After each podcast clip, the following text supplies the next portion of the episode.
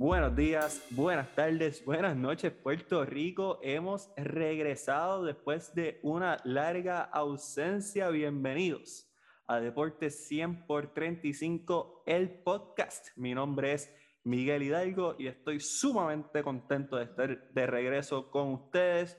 Habían dicho que nos habíamos quitado y les mintieron, ¿me entiendes? Muy fácil. Y estoy contento, Corillo. Estoy contento porque obviamente estoy en mi salsa, en esto del podcasteo, que como saben, aquí fue donde yo empecé y gracias a Dios han abierto puertas eh, en el ámbito profesional, pero siempre regresamos a la base. Creo que es importante siempre regresar, así que estoy contento, estoy contento y vamos a hablar de baloncesto femenino, vamos a hablar de las grandes ligas, vamos a hablar del Team Rubio, que no sabemos si va a ser Team Rubio otra vez, pero sabemos que va a ser Team Puerto Rico. Y mira, hoy estoy súper bien acompañado. Tengo a, un pana, tengo uno de mis mejores amigos, fue parte del equipo de periodistas galardonados con el vocero, eh, estuvo en Noticel, creo que la mejor cobertura deportiva allá en los Juegos Centroamericanos en Barranquilla después de nosotros, ¿me entiendes? No, no, mía, Georgie, pero, pero nada, una familia del podcast y para mí es un honor tener a Jorge Torres, mejor conocido como Georgie. ¿Qué está pasando, papi? Todo bien, mano, en verdad, súper súper contento de poder, poder estar aquí. Hace tiempo que yo no hago, no hago un podcast, así que este, siempre que tengo la oportunidad, pues me, me lo gozo. Esto fue lo que estudié, esto, o sea, trabajé para, para, para hacer estas cosas, pero nada, en verdad, súper, súper contento de poder estar aquí y poder hablar un poquito del deporte en Puerto Rico. Claro, y mira, uno se puede ir de la industria, pero la industria nunca se va de la persona, ¿me entiendes? Así que el conocimiento está, y por eso usted está aquí, aparte de que es mi pana, y yo, esto es una cura para mí, tenerlo presente. Le mandamos saludos a Jonathan Basaves y a Juni Fernández, que no pudieron estar hoy por compromisos previos, pero ellos están de regreso en el próximo episodio. Eso está prometido, garantizado y certificado. Y Georgie, podemos empezar con buenas noticias, porque me dijeron que, que estaba muy negativo ya para el final de la temporada pasada. Si voy a empezar positivo, la selección nacional de baloncesto femenino de Puerto Rico terminó en el top 8 del mundo en el Mundial 2022 celebrado en Australia, una gesta histórica eh, como diría aquí, que inédita, algo que sin duda nos trajo mucha alegría, especialmente en momentos difíciles con todo lo que ocurrió con el huracán Fiona, entre muchas otras cosas. Pero sin duda estas chicas se llevaron nuestro corazón y nos levantábamos temprano en la madrugada para verlas jugar, nos acostábamos tarde en la semana para verlas jugar y, mano, en verdad fue, fue grande lo que vimos. Este, vamos a hablar un poquito de eso. Dame tus primeras impresiones de lo que fue el rendimiento de estas chicas durante el torneo, Georgie. Fue, em, fue un rendimiento que si lo ponemos en perspectiva y comparamos la primera participación, pues en términos de resultados sobrepasó eh, esa actuación. Yo creo que fue bueno ver, ver, ver este, este núcleo de jugadoras que vimos jugadoras como Trinity San Antonio de 18 años, jugadoras de, el promedio de edad eran que 25, 23, 25. años. Verlas chocar con, con, e, con, este calibre y poder sobresalir es algo bueno, es algo que, que, que se saca con, con, con mucho provecho y, y, llegar entre los mejores ocho no se da todos los días. Así que yo creo que, que la selección de, femenina debe estar muy contenta por lo que lograron hace una, apenas que siete días en, en Serbia. Y en Australia. Y ahora que mencionas Serbia, o sea, creo que es un, un, gran indicador porque siempre se ha hablado y se ha criticado en la selección masculina de la falta de preparación, de la falta de organización y la falta de un recambio generacional real. Y creo que Jerry Batista eh, y su equipo de trabajo hicieron un gran trabajo en preparar a las chicas y darle esas herramientas para poder llegar al mundial con no solamente el mejor talento disponible, sino con la mejor preparación disponible. Y mencionaste Serbia, y estuvieron sus fogueos allí antes de llegar a Australia. Llegaron a Australia con unas eh, días de anticipación para poder aclimatar el cuerpo, para acostumbrarse a, a todo lo que conlleva eh, la preparación para un mundial. Así que creo que hay que darle, no, estoy seguro que hay que darle mucho crédito al cuerpo técnico de la selección femenina. Las jugadoras, sin duda, hay que resaltar la actuación de muchas de ellas. Areya Girantes, eh, la primera que viene a mi mente, eh, líder anotadora para el equipo de Puerto Rico. Y no tengo el dato a la mano, pero entiendo que fue la mejor del mundial, por lo menos en promedio. Eh, Mia eh, puntos por juego. Casina, Casina, 18 puntos. bueno, la realidad del asunto es que era el principal cañón ofensivo de Puerto Rico. Eh, Mia Hollingshed en su debut, entiendo que fue un acierto. Eh, claramente todavía hay mucha, mucha área para mejorar, pero en cuestión de talento natural, de entendimiento del juego, pues me gustó lo que vi. Eh, no podemos descartar el resultado de las veteranas, Pamela Rosado, sin duda una de las baluartes de este equipo. Taira Meléndez, que donde quiera que la pongas, va a jugar duro, trae veteranía, experiencia, liderazgo.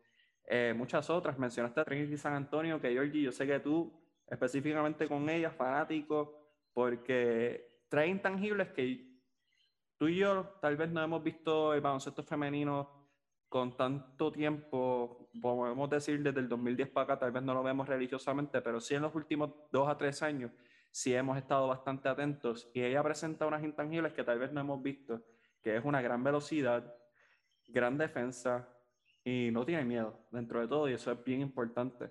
Y más a tan joven edad. Eh, háblanos de esas jugadoras que tal vez te llamaron la atención o qué de esas jugadoras que mencioné te impresionó más que cualquier otra cosa. Yo creo que tú, muy bien mencionaste Arela y, si nos ponemos, si nos ponemos a, a, pensar un poquito en esas publicaciones que se hicieron previo al inicio del torneo, Arela Aguilera antes yo creo que era número 20 jugadora en el Mundial a seguir.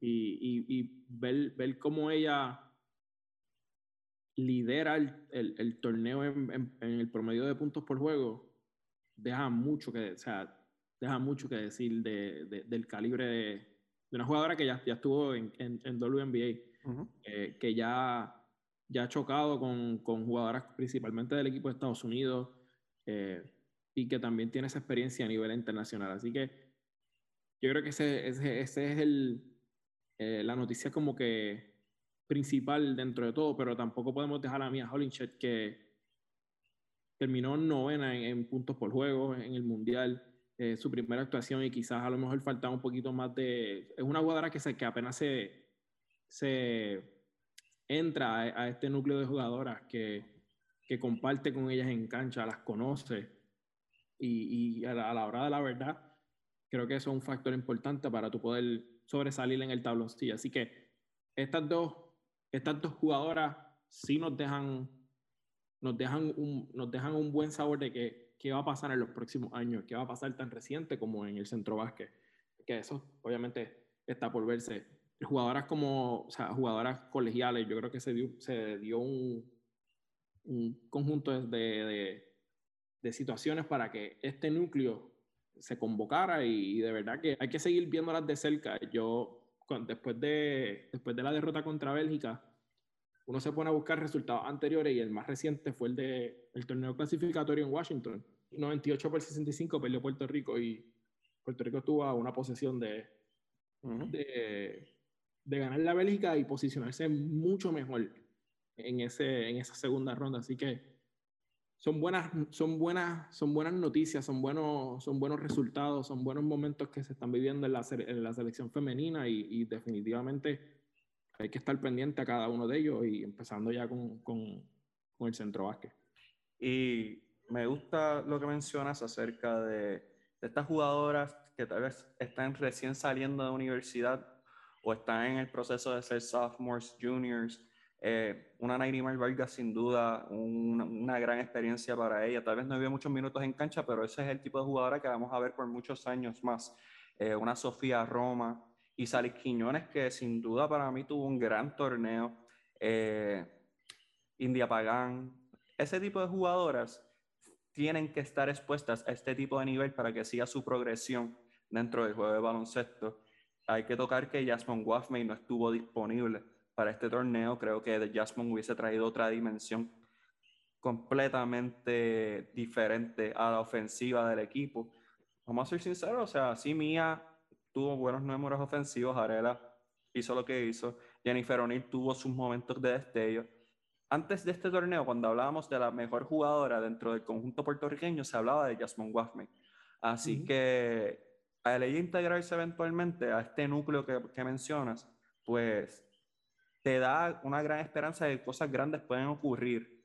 Y creo que dentro de todo, como mencionamos al principio, el plan de trabajo que se ha confeccionado, eh, la libertad de egos que existe, porque sabemos que utilizan recursos como Pure Basket para identificar jugadoras, que es algo que tal vez no vemos tanto en el masculino. El integrar personas como Carlos Morales, como Leo Aril, que sabemos sus quilates dentro de la rama masculina, pero no tanto en la femenina, y que se abra este diálogo y se den estas oportunidades para que el juego siga creciendo pues mira, me da, me da un, un gran sabor, como mencionaste. Eh, y France, tuve la oportunidad de hablar con France antes de, y había hablado esto contigo, Georgie, de Carlos Morales y Leo Aril, por eso mismo, porque yo conozco a Leo y a Carlos en la rama masculina. Y es una dimensión totalmente diferente trabajar en la, en la rama femenina y creo que fue también un gran acierto. O sea, vimos el aspecto defensivo y yo veía el, movimiento defensivo de primer orden y yo decía, ese es Leo. Porque yo he visto, yo sé cómo corre un equipo de Leo Aril y lo estoy viendo. Más como ellos escautean, como ellos ven el juego de manera diferente. O sea, a mí no hay nada, o sea, no hay nada absolutamente malo que yo vi de toda esta actuación. Se derrota Bosnia, que no, no les voy a mentir, desconocía más allá de, de que tuviesen a John Paul Jones, que el, fue la MVP de la WNBA hace dos temporadas atrás. Yo dije, wow.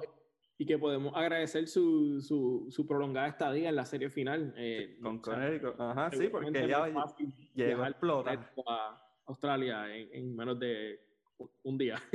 Llegó a explotar y yo creo que gran parte de eso fue la razón por la cual Bosnia no pudo en ningún momento competir con Puerto Rico. Está la derrota con Bélgica, que, oye, como menciona Georgie, luego de una derrota de más de 20 puntos, estuvieron a nada.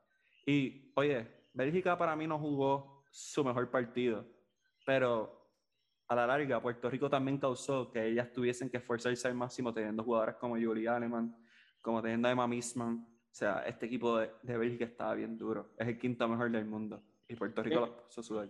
Fue una, fue, una, fue una combinación de defensa también. O sea, yo creo que eso es importante resaltar.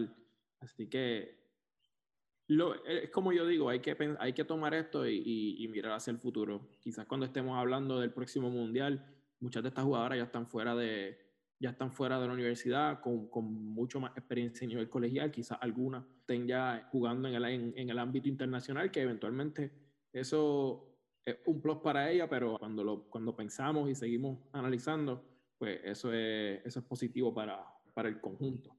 Claro, y, y Georgie, o sea, es juego de Estados Unidos. O sea, vamos a hablar del juego de Estados Unidos. Yo quiero que Isaac Quiñones, que Sofía Roma, que India Pagán estén chocando con Aja Wilson, con Brianna Stewart, con Brianna Jones. O sea, yo quiero que eso ocurra, porque ahí es donde ellas van a saber dónde están paradas y cuánto le falta para seguir subiendo de nivel. O sea, la gente vio, ah, Estados Unidos nos dio una rosca, Estados Unidos le dio una rosca a todo el mundo. Estados Unidos es la mejor selección de baloncesto femenino, o sea, es el mejor programa. Punto. O sea, un equipo, y, y, se lo dije a Georgie en múltiples ocasiones en un chat que tenemos, un equipo que tiene a Brian Stewart y ella Wilson no va a perder nunca, nunca, no va a pasar. Pero Puerto Rico tuvo ese roce y eso es bien importante que ocurra. Tú siempre quieres, tú siempre quieres tener esa oportunidad independientemente del resultado, porque sirve como, como un medidor para ver dónde te encuentras y, y hacia dónde te diriges. Así que enfrentar a Aya Wilson, jugadora más valiosa del, mundial, pero también viene después de sumar un campeonato más, un premio más valioso en, en WNBA. Es, lo que tú quieres, tú quieres enfrentar a esa jugadora eh, todos los días porque van a sacar lo mejor de ti. Definitivamente. Se cayó ante China, pero o sea, China fue subcampeón del torneo. Eh, la victoria ante Corea, grande. O sea, un juego accesible y se ganó a buena ley. Con Canadá, pues se tuvo que, o sea, Canadá es un muy buen equipo. Eh, se había ganado previamente, pero sí no estaban todas las piezas completas, pero nuevamente este es el roce que quieres tener y Canadá es más medidor de dónde Puerto Rico puede estar que Estados Unidos. O sea, Estados Unidos es la élite, es la crema de la crema y lo va a seguir siendo por muchos años y se lo puedo decir hoy, porque a lo mejor ustedes no siguen el baloncesto femenino tan profundo como tal vez yo y Georgie. Kaylin Clark de Iowa y Paige Bukers de, Yukon van a estar en la selección adulta pronto. Y Alia Boston de South Carolina. Y eso va a ser otro monstruo completamente diferente al que estamos viendo hoy. O sea, es bueno verlo. El Canadá es un equipo que nosotros nos enfrentamos muchas veces durante el ciclo olímpico. Así que tú quieres ver eso. Eso es lo que tú quieres. Eso es lo que con eso es que tú quieres jugar. Exactamente. Y ah, volviendo a Arella y a Mía, Arellano jugó en la WNBA esta temporada por falta de espacios, porque son muy pocos equipos, etcétera, etcétera. Pero ya demostró lo que puede hacer. Y les aseguro que va a conseguir un contrato esta temporada. O sea, no tengo la más mínima duda de eso. Mía se graduó de Colorado y hasta donde yo tengo entendido, y no tengo el dato a la mano, pero no participó en ninguna liga profesional. O sea, ella se graduó de Colorado y este fue su primer roce con jugadoras de este calibre más allá de college y mira cómo lució. O sea que mientras vaya jugando esas ligas internacionales, o tal vez la WNBA, porque para mí Ajorin es una realidad, pudiese ser parte de un cuadro, eh, o sea, no necesariamente un cuadro titular, pero de un roster de WNBA. Así que, mira, en verdad estoy bien contento y muchas oportunidades, como mencionas, el centro básquet eh, va a ser un buen medidor de dónde estamos en la región. Ya vemos dónde estamos en el mundo, top 8, hay que ver cuál equipo se convoca, qué jugadoras están disponibles, cuáles no, etcétera, etcétera. Pero sin duda me ha gustado el plan de trabajo trazado por Jerry Batista y su equipo. Y la única exhortación que yo puedo hacer, y esto es mi perspectiva, esto no refleja los pensamientos de Georgie eh, ni de más nadie que no está asociado a mí, eh, masculino debería ser lo mismo. Pero nada, solo hablaremos en otro momento. Y Georgie, Dios, de tan buenas noticias, vamos a brincar a una que para algunos es buena, para algunos es mala, pero sin duda ha estado llena de controversias. Y es el nombramiento de Yadier Molina como dirigente en propiedad del Team Puerto Rico para el Clásico Mundial 2023 y de Joey Sola como gerente general eh, para ese mismo conjunto. Vamos a empezar con que inicialmente Eduardo Pérez había sido contratado como el gerente general de este equipo y este, Eduardo tenía un listado de dirigentes ya potenciales para este equipo, entre los que se encontraban Joe Espada, eh, Charlie Montoyo creo que llegó a estar en un momento dado luego de que fue dejado en libertad por Toronto, en Igor González, entre muchos otros. Y Adiel también estaba en esa lista, pero si tú le preguntabas a alguien que estuviese dentro del mundo del béisbol, uno pensaría que Yadier hubiese sido como que la primera elección. Entonces empiezan las controversias.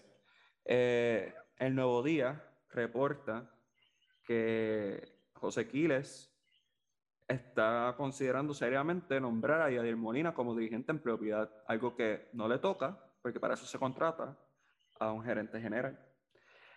Pues nada, eh, hubo una interacción entre Quiles y Eduardo Pérez, donde Eduardo Pérez decide abandonar su puesto como gerente general del equipo.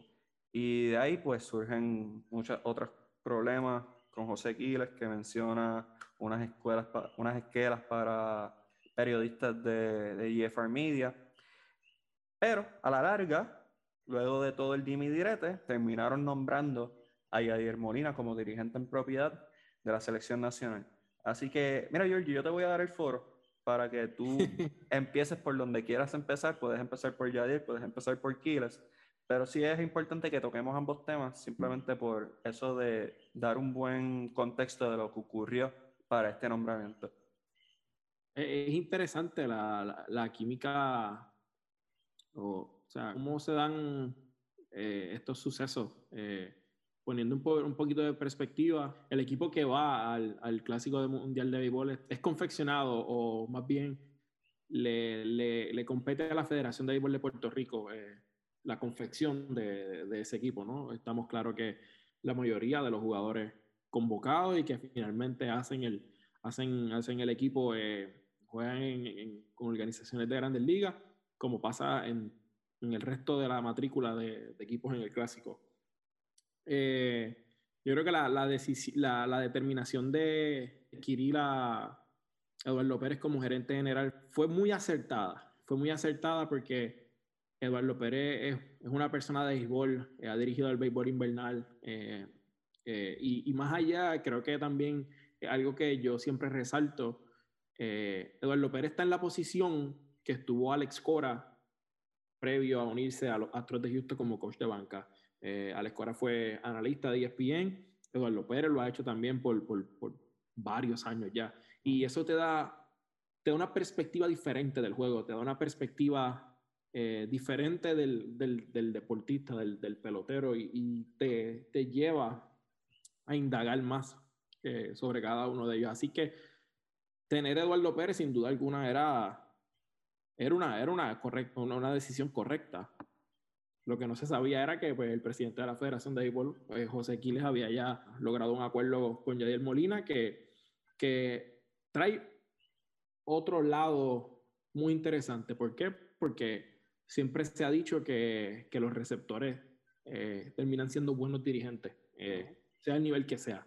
Yo creo que Yadier Molina sí tiene el potencial para dirigir, porque Yadier lo que ha hecho como receptor es básicamente dirigir el cuerpo, un cuerpo monticular a través de los años y lo ha hecho con, lo ha hecho con mucho éxito. Así que eventualmente Yadiel, Yadiel iba a ser un buen dirigente. Yadiel pues se ha, se ha, se ha adentrado un poquito más en esa faceta eh, ya hace algunos uno o dos años cuando le tocó dirigir eh, un equipo de la selección, una selección nacional U23 y ahora pues a los que quizás no lo saben, Yadiel va a estar dirigiendo en, en la Liga Venezolana de Béisbol Profesional. Así que Yadiel, sin duda alguna, desde antes de colgar su, su spike, su careta, su trocha, eh, pues se ha encaminado eh, en, en, esa faceta de, eh, en esa otra faceta dentro del béisbol. Así que, que quizás para muchos es, es, es a destiempo, pues posiblemente, pero eso no lo, eso no lo sabemos. Eso, eso se sabrá el momento que, que, que, le toque jugar y le toque hacer los movimientos necesarios. A el clásico, a diferencia de una temporada de Grandes Ligas, que tú juegas pocos juegos, no, tú no tienes 162 juegos garantizados. Así que muchos querían a ver Joe Espada. Yo creo que Joe Espada también es otro que otra persona que sin duda alguna ya debe estar tocando la puerta para dirigir un equipo de Grandes Ligas ha sido exitoso como coach de banca y mano derecha de Dusty Baker Y yo creo que ese, ese resumen es bastante amplio. O sea, quizás muchos saben de Joe Espada como coach de banca en los Astros de Houston, pero Joe Espada viene de, de, ser coach de tercera base de los Florida Marlins, no de Miami Marlins, de Florida Marlins, bajo el mandato de, de Edwin Rodríguez, si no me equivoco.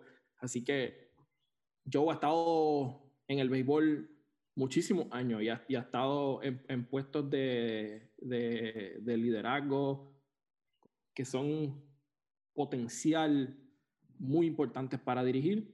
Así que hay que ver, hay que ver qué, va, a pasar. De verdad que el béisbol es, es bien, bien impredecible. Eh, solo el tiempo dirá si, si la Federación de Béisbol tuvo la decisión acertada de irse con Javier Molina o, si necesitaban otra persona. Tampoco, no me gusta enfatizar, eh, pues, sí, el, dirigente, el dirigente mueve las fichas, pero al final del día todo se resuelve dentro de las líneas de Cali, que hay que, hay que dar 27 outs, hay que, hay que, hay que anotar más que el, que el, contra, que el contrario y hay que, dar, hay que conectar más de imparable para ganar el juego. Así que eso lo veremos ya el próximo año. Y me parece muy acertado tu análisis, Georgie, este, dentro de todo entiendo que los dimes y diretas han sido más administrativos que dentro del campo como tal. Eh, todo empieza con, con la decisión de no incluir a Carlos Beltrán y a Carlos Delgado y a Carlos Baerga eh, como parte del cuerpo técnico, o por lo menos descartarlos desde el principio. Y eso me pareció una movida sumamente inusual, tomando en consideración que Carlos Delgado y Carlos Baerga ya habían sido parte del clásico anterior. Entonces, Carlos Beltrán, sin duda, si no hubiese ocurrido la situación de Houston, estamos hablando de alguien que sería un gerencial o un dirigente. Así que... todavía, tiene, el potencial. Yo creo que eso, no, no, le debe, no le debe restar su, sus capacidades para, para dirigir un equipo. Claro, claro. Pero dentro de todo, es la única razón por la cual no está dentro de las grandes ligas ahora mismo. Era lo que quería enfatizar. Pero, o sea, un tipo que un borderline Hall of Famer, eh, un tipo que sabe mucho de béisbol, claramente. Y pues ahí me resultó curioso. Luego ocurre toda esta situación de Eduardo, donde parece que ya había un compromiso de antemano con Yadier, que ya esto es un problema de comunicación severo de parte de José Quiles con, con Eduardo Pérez. Y pues ahí empiezan todos los dimes y diretes, que la realidad del asunto es que José Quiles, con sus expresiones sobre los periodistas del Nuevo Día, pues eh, pasó de la raya, claramente, y nada, la realidad del asunto es que estamos nosotros solidarios con estos periodistas de GFR, ya claramente ya pasaron semanas de, de esta situación, pero no, nunca es muy tarde cuando la dicha es buena, especialmente para, para cuando las cosas son justas. Y regresando al tema de de Yadier, pues mira, Yadier, yo, yo estoy sumamente convencido que Yadier va a ser un buen dirigente. Pero como mencionas, cuando se habla de jerarquía, pues yo prefiero a alguien que ya tenga experiencia con este tipo de egos y que, como mencionas, no, hay 162 juegos y hay limitación de cuántos picheos puede tomar un lanzador, o sea, cuántas entradas puede jugar un jugador, o sea, hay, o sea, es un cambio radical al juego de béisbol que vemos todos los días. So, me gustaría tener un dirigente que tenga más experiencia manejando este tipo de situación que Yadier, que aunque sí yo sé que va a ser buen dirigente y podía ser parte de este staff técnico y nadie hubiese tenido un problema porque Yadier lo vimos en el clásico pasado, como él manejaba el cuerpo monticular, o sea, Yadier tiene todas las credenciales para ser parte del staff técnico. ¿Lo hubieses cogido como dirigente? Probablemente no, probablemente me hubiese ido con alguien con más experiencia como yo como Charlie. No sé si Igor, porque Igor, aunque ha sido dirigente nacional de escuadras de oro en centroamericanos y panamericanos, esto es un nivel completamente diferente. Pero no sé, la reacción a la firma de Yadier ha sido bien diferente en Puerto Rico comparado con Estados Unidos, donde la reacción es, ya, lo Puerto Rico tiene a uno de los mejores catchers defensivos en la historia como dirigente, mientras en Puerto Rico es wow, habían tal vez mejores candidatos y Yadier no ha tenido durante las pasadas semanas, durante los pasados meses, uno, unos buenos indicios de liderazgo que no tienen nada que ver con béisbol. Esto es Yadier como apoderado de Bayamón y eso es como todo. Eh, es diferente. Dentro de un parque de béisbol yo le confío todo a Yadier Molina. Así que no sé, no sé.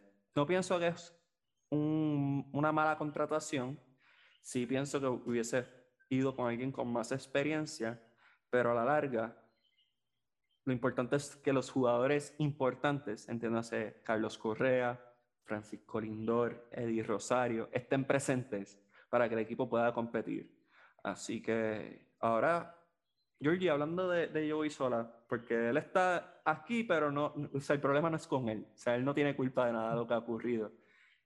¿Qué te gustaría ver de parte de Joey? Porque Eduardo ya había empezado con ciertos movimientos como convocar a Marcus Stroman, que para algunos es bueno, para, para otros es malo.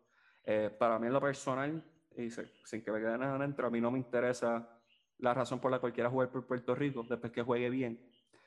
Eh, pero, ¿qué te gustaría ver de Joey Sola de ahora a, a marzo, que es cuando empieza el Clásico Mundial?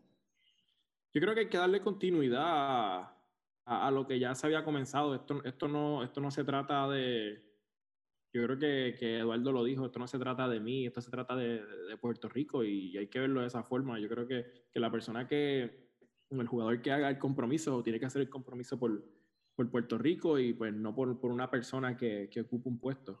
Sin duda alguna hay que, hay que darle continuidad, como, como el de Marcus Stroman y ver qué se había acordado, si se había acordado algo, cuáles son sus intereses y, si finalmente pues se, se, va, se va a incluir en ese listado. Así que, como dije, en alguna parte la confección pues ciertamente le pertenece a la, a la Federación de Béisbol, pero todo el mundo está convencido de que esto es un torneo de, de peloteros de grandes ligas y tú quieres tener personas que, que están en ese ámbito todos los días tratando de, de, de confeccionar el, el, mejor equipo posible.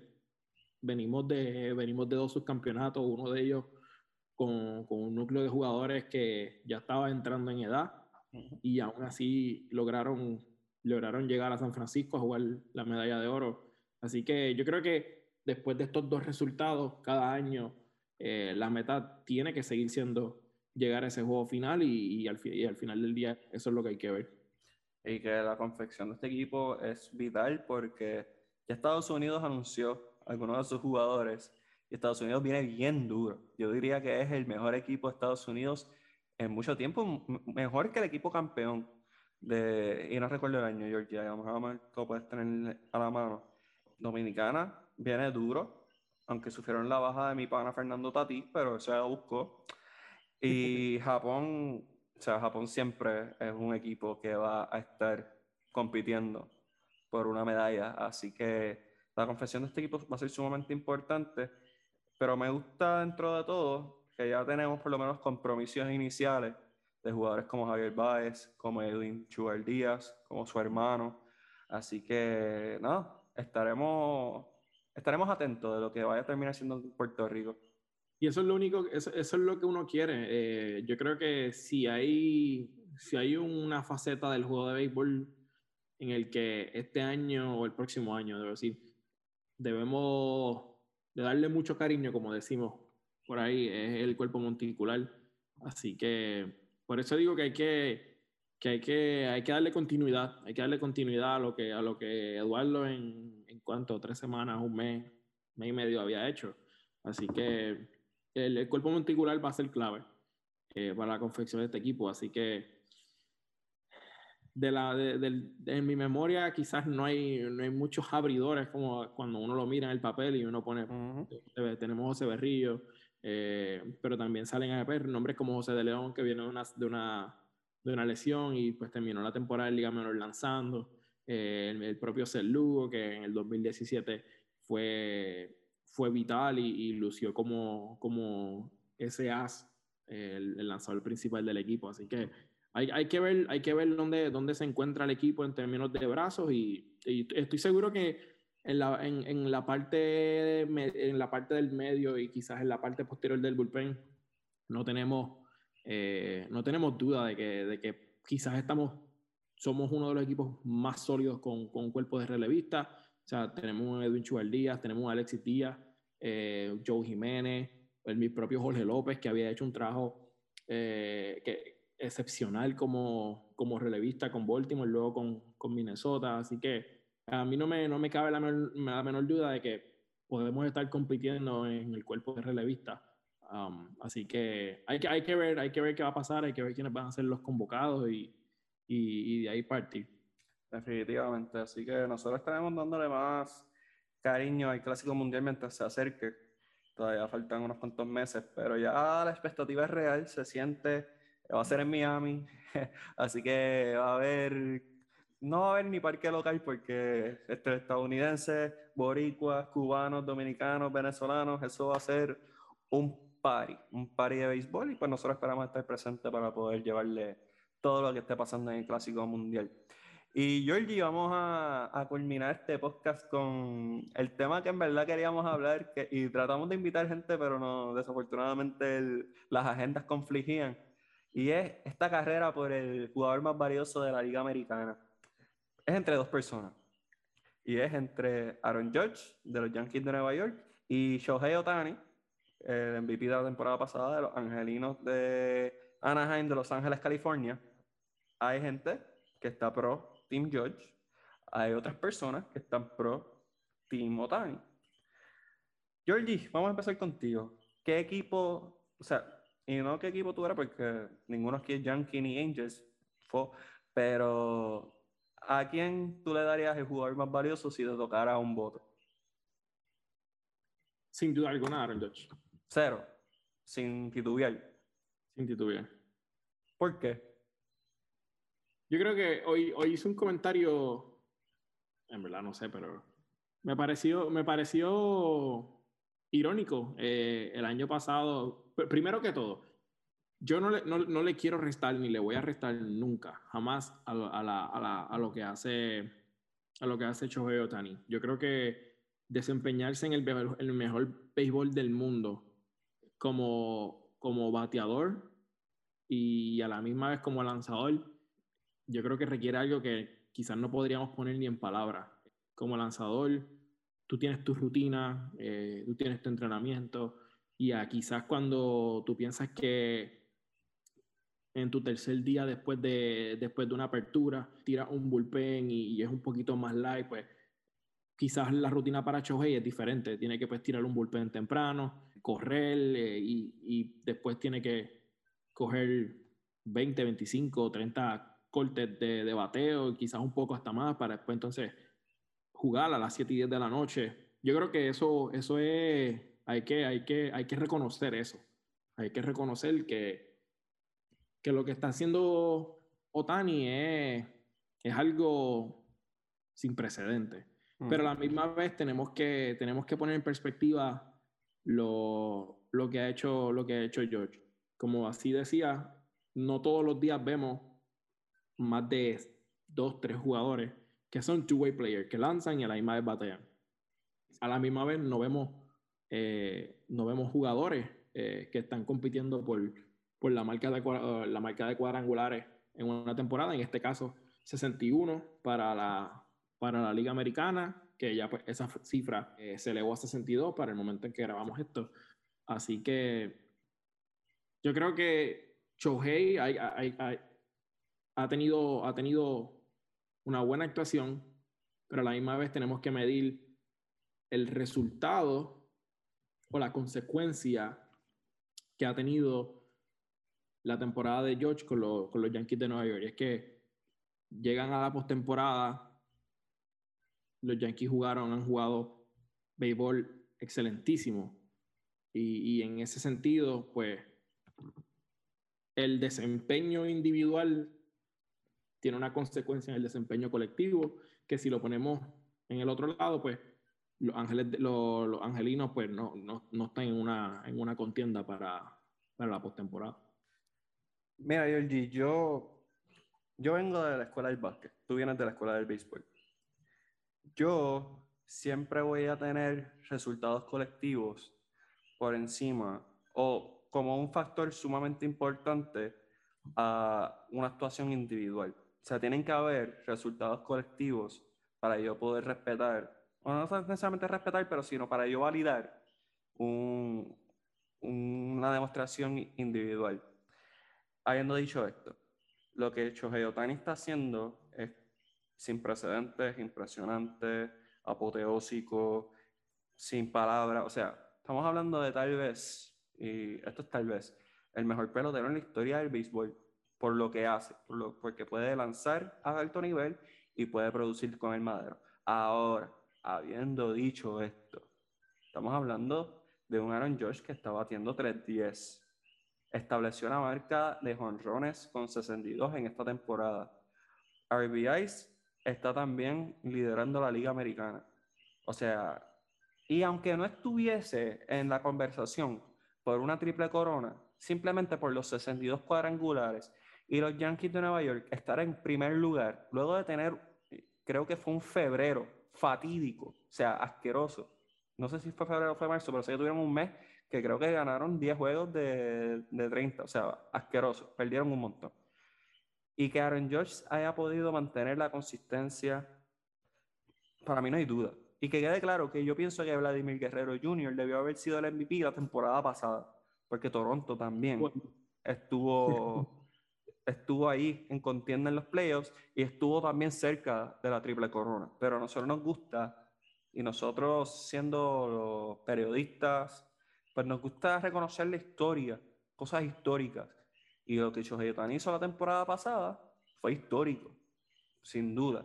Y aunque yo hubiese votado, aunque yo hubiese votado por Vladimir, yo comprendo y no tuve problema que le dieran el premio a Shohei. Pero entonces, si le damos el, el MVP este año, no hay razón para dar MVPs hasta que Shohei Otani se retire o hasta que venga otro que haga exactamente lo que él hace en estos momentos. ¿Me entiendes? Por eso digo. Ah. No, no, dime, dime. Que... Por, eso digo, es, irónico que, que, hoy estamos viendo como alguien eh, establece una nueva marca de cuadrangular en una temporada en la Liga Americana y el año pasado habíamos visto una persona que lanza y para ser más, más preciso en, en términos de estadísticos, tiene marca de 9 y 2 o termina con marca de 9 y 2, 3.18 de efectividad y no falló ninguna de sus aperturas con 23. Este año, Otani tiene 15 y 8 y tampoco ha fallado una, una apertura y, y tiene efectividad de 2.35. Así que eh, eh, es, sorprendente lo, lo, lo, que, lo que George ha hecho. Yo creo que el éxito o el desempeño de los Yankees en esta temporada tiene mucho, tiene mucho pesar eh, en, en, en, los Yankees, en, en, Aaron George precisamente. Claro, o sea, si Aaron, si Aaron George no estuviese en un equipo primer lugar, o sea, ponle si él estuviese con Detroit, por ejemplo, pues nada, esto es relevante. Shohei va a irse por encima, pero el resultado colectivo tiene que valer hasta cierto punto de algo. Y, y mira, yo, yo he escuchado el argumento mil veces de que en el béisbol, y yo, y yo sé que es cierto, que en el béisbol un solo jugador no puede ganar un juego. Y yo estoy consciente de esto. Pero, o sea, los angelinos no son mediocres, ellos no tienen nombres de triple A. O sea, ellos tienen jugadores de alto nivel. O sea, tienen a Mike Trout, que supuestamente es el mejor jugador del mundo, y tú me vas a decir que están tercero en, en el oeste, por Dios, vamos. Con un equipo de Houston que se le fue todo el mundo. O sea, lo que, lo que le queda es Alex Bregman y del equipo original. O sea, no está Spring, no está Correa. o sea, vamos, vamos. O sea, hay que tomar lo colectivo. Y, vamos, y oye, estos Yankees, estos Yankees no son caballos. Permiso, estos Yankees no son los Yankees del 98. Estos Yankees tienen un montón de bacalao dentro de su cuadro. O sea, con más razón, hay que darle crédito a Aaron George. Y no se puede estar teniendo temporadas históricas para tener que justificar un jugador más valioso sobre Shohei Otani, que sin duda, nuevamente, impresionante. O sea, puede ser el jugador más completo que hemos visto en nuestra vida. Pero los resultados importan a mí. Si usted no es de esas personas, oye, se les respeta. Pero Vamos, ese premio es del juez y, o sea, si se, si se lo dan sería peor que cuando le dieron el premio a Mike Trout por encima de Bucky Betts. O sea, sería peor. Y para mí eso es lo más descabellado que yo he visto desde Canelo y Eric Landilara en el 2018. Así que, no sé, George, ¿algo quieras añadir? De, claro, para, para, encender la conversación más, ¿hecho Hey Otani el Zion de la Liga Americana? No, no, ni cerca, ni cerca. O sea, si me pregunta, eh, yo, yo, yo también pienso que, o por lo menos no sé, no sé tú pensar, pero yo pienso que, que Justin Verlander debe ser el, eh, la persona que caiga con ese reconocimiento. porque primero que todo, a los 39 años de edad, eh, el cuerpo no reacciona como alguien de, de, de 25, 30 años. Segundo, eh, Verlander viene de una, una, de las operaciones eh, más difíciles dentro del béisbol, que es una, una cirugía de tomillón. y, y, conseguir 17 victorias, solamente perder 4 juegos, eh, lidera eh, la Liga Americana en efectividad con 1.80. es impresionante, es impresionante. Así que no votamos, esto, esto es meramente opinión y, quizás quienes, quienes ejercen el voto pueden tener mucha más información de la que nosotros tenemos pues, porque trabajan en esto todos los días. Así que ese es mi pensar. Yo pienso que pienso que Aaron George debe ser el jugador más valioso de la Liga Americana y que Justin Verlander debe ser el, jugador, el, lanzador del año, el Y, yo estoy completamente de acuerdo contigo. O sea, nuevamente, no se debería tener temporadas históricas para justificar un premio. Esto fue el equivalente a cuando Russell Westbrook ganó el MVP, llegando octavo con Oklahoma City, porque promedió un triple double, cuando claramente James Harden fue el MVP. Pues sería, eso fue lo que pasó el año pasado con Vladimir Guerrero Jr. y Shohei Otani. Pues el que hicieron el año después se lo dieron a Harden, que no creo que se lo mereció cuando lo ganó. Pero Westbrook igual promedió un triple double. Entonces, los precedentes son, son confusos. Y en béisbol, este, las votaciones siempre son erráticas. O sea, estamos hablando de un deporte donde Ken Griffey Jr. no fue unánime al Salón de la Fama.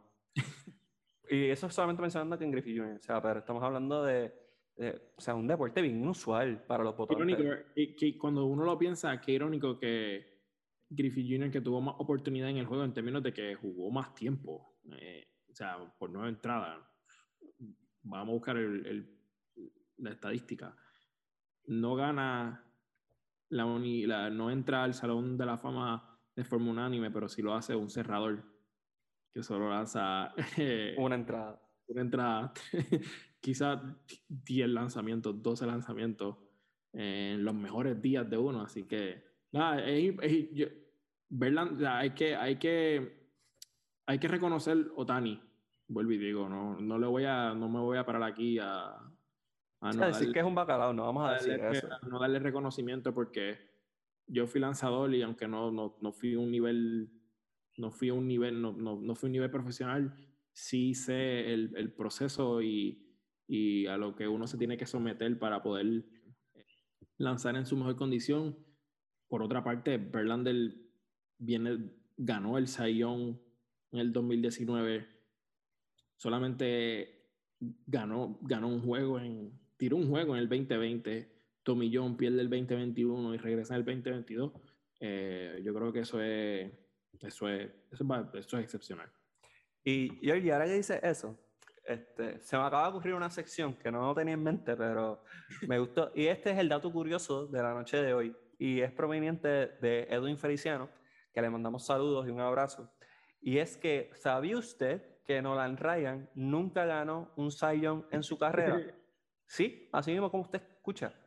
Nolan Ryan nunca ganó un premio Cy Young en su carrera. ¿Qué barbaridad es esa? ¿Qué, ¿qué momento ese, verdad? No, yo, o sea, cuando él me lo dijo hace un par de semanas, yo estaba, o sea, yo busqué, o sea, estaba estupefacto con que el, uno, probablemente el lanzador más longevo y más dominante en la historia del béisbol nunca ganó un sayón. Eso a mí está bien K y le ponen el, el, pi. Yo creo que uno de los, de, uno de los lanzadores, Ryan fue uno de los lanzadores que ahí dijimos, wow, este tipo tira sobre cuánto, 95 millas por hora. Uh que estábamos muy lejos de ver.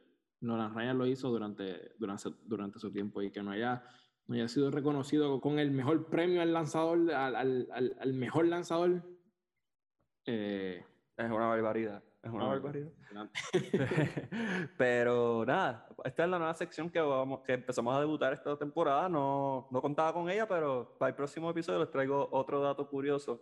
Pero ese viene proveniente de Edwin Feliciano, que le mandamos saludos y todo el equipo que está trabajando con el social media de las grandes ligas. Así que saludo a Edna, saludo a Frances, saludo a Javi, a Edwin, a Yoito y a todo el corillo. Le mandamos saludos.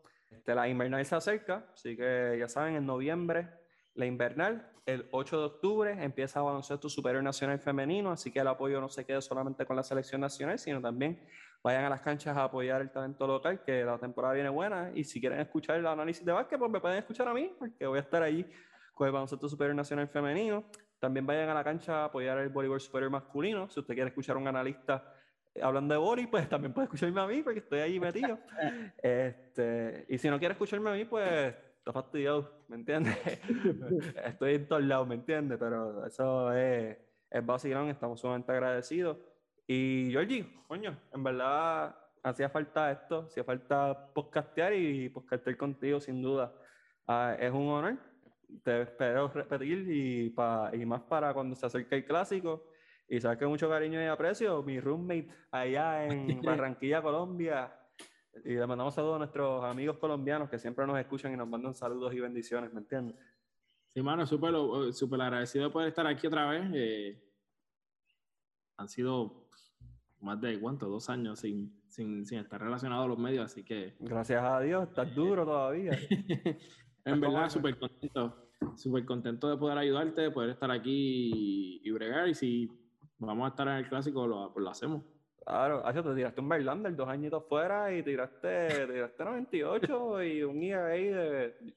No permitiste carreras hoy. Así Eso nunca se pierde, a pesar de que uno está alejado de los medios, uno siempre, de, alguna forma, uno se mantiene actualizado con lo que pasa. Así que está en nosotros, eh, está en los, quienes, quienes trabajamos en los medios, eh, eso siempre se queda. Así que, nada, en verdad que súper contento de, de, de poder hablar un poco de deporte. Así que súper, súper contento también por ti, por todo lo que estás haciendo y todo tu trabajo. Así que nunca te quites, para adelante, que, que, siempre cosas buenas vienen. Amén, amén. Y como dijimos, eh, tal, vez nosotros nos alejamos del deporte, pero el deporte nunca se aleja de nosotros a la larga.